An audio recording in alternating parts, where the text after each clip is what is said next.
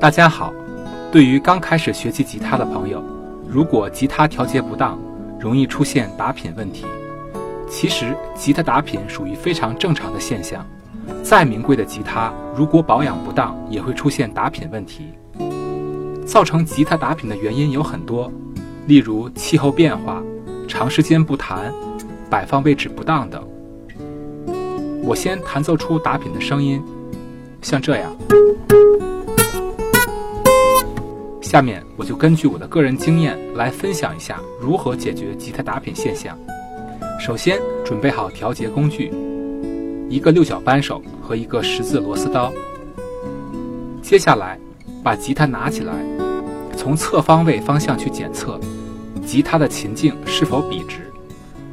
如果发现吉他琴颈凸起来了，像我手这样，那说明琴弦与指板太近。弹奏时候，琴弦触碰到品丝，造成打品，所以我们就要用六角扳手去调节吉他的钢筋。首先，用螺丝刀打开位于吉他琴头处的中盖，我们会看到一个钢筋螺孔，把六角扳手插入钢筋螺孔，逆时针来拧动钢筋，每一次幅度为四十五度，不要大幅度拧动。经过这样的调节，吉他琴颈就会笔直，琴弦与指板间也会留有一定的空隙，从而解决吉他打品问题。还有一种现象就是吉他琴颈凹下去了，